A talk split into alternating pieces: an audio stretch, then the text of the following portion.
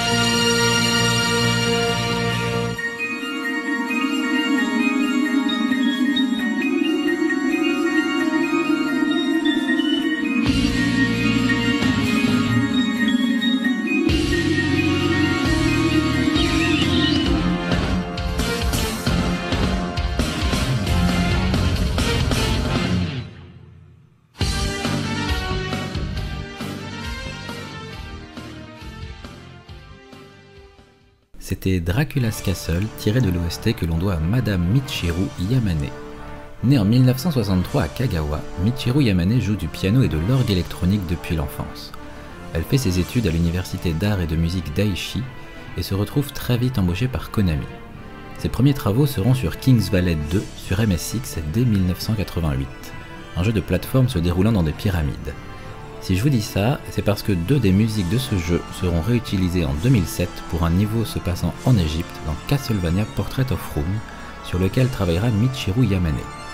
Car oui, l'histoire entre elle et la saga consacrée au plus grand des vampires est une longue histoire qui commence dès 1994 avec Castlevania Bloodlines sur Mega Drive. Les travaux de Michiru Yamane laissent s'échapper des inspirations aussi bien jazzy que rock ou classique, son intérêt avoué pour les œuvres de Bach peut par exemple se ressentir dans certaines de ses musiques, comme cet envoûtant Requiem for the Gods.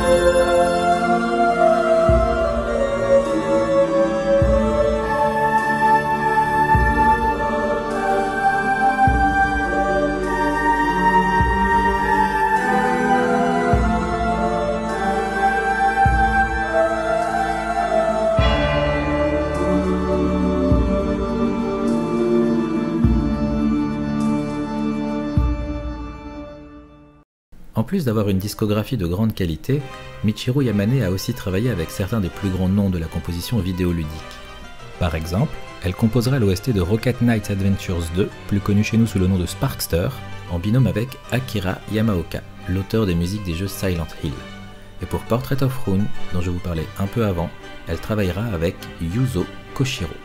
Et là, si je vous donne la liste exhaustive des pépites que cet homme a composées, on en a pour la semaine. Donc si je veux faire court, je vous dirais Space Harrier, Actraiser, Street of Rage, Etrian Odyssey, ou encore Shinobi 2, les deux premiers Is, j'en passe des meilleurs. Mais nous ne sommes pas là pour parler de lui, mais de Michiru Yamane, qui peut largement se permettre de travailler avec les meilleurs, faisant elle-même partie du Hall of Fame des compositeurs des musiques de jeux vidéo. Ses compositions, riches d'un grand éclectisme, lui ont permis de travailler, en plus de ses nombreux travaux sur la saga Castlevania, sur les deux premiers Pro Evolution Soccer, ou encore de participer aux compositions de Suikoden 3 et 4. On peut dire qu'elle s'est parfaitement valsée entre les différents genres. Et en parlant de valser, puis-je me permettre de vous inviter pour cette danse?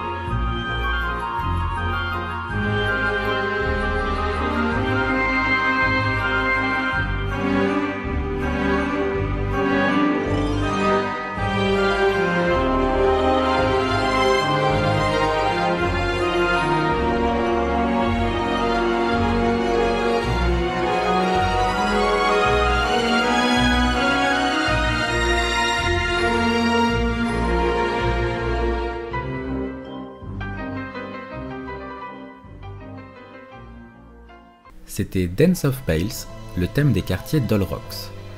Et maintenant, nous allons nous pencher sur la genèse de Symphony of the Night.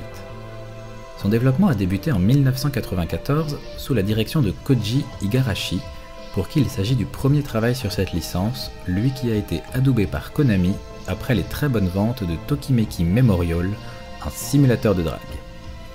Initialement, le jeu devait s'appeler Castlevania The Bloodletting, ou la saignée en français et sortir sur la 32X de Sega. Il était acté qu'il s'agirait d'une suite directe de Rondo of Blood, mais il n'était nullement question du personnage d'Alucard. Finalement, pour une raison que je n'ai pas trouvée, le projet est annulé et Koji Igarashi devient directeur d'un autre projet entamé en parallèle, Symphony of the Night. Suite à ce concours de circonstances, ce nouveau Castlevania sera créé en dehors des locaux de Konami et Koji Igarashi reconnaîtra que ce détail aura eu une influence sur le degré de liberté qui lui sera offert.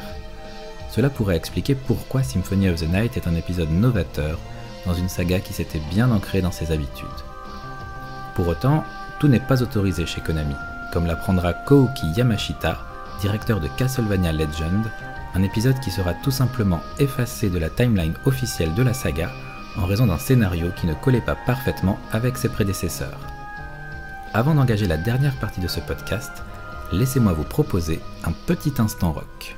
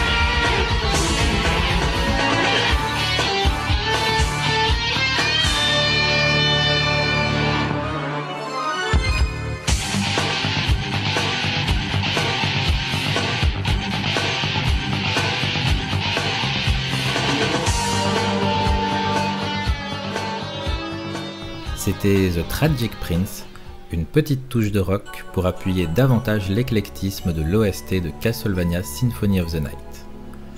Revenons-en à Koji Igarashi. Estimant que la maîtrise des graphismes 3D était encore insuffisante, il décida que cet épisode serait en 2D, et grand bien lui fasse. Car oui, c'est encore à toi que je fais allusion, Castlevania 64. Pour autant, le jeu se permettait des décors 3D dans un mélange savamment réalisé qui permettait entre autres d'économiser de la mémoire pour permettre l'apparition de plus d'ennemis à l'écran sans ralentissement. A noter que le jeu ne sortira pas que sur PlayStation, mais aura aussi sa version Saturn, qui ne sera pas qu'une pâle copie, puisqu'il y était possible dès le départ de jouer les personnages de Richter ou de Maria en plus d'Alucard. le jeu contenait aussi un bestiaire plus riche et un combat contre Maria absent de la version PlayStation.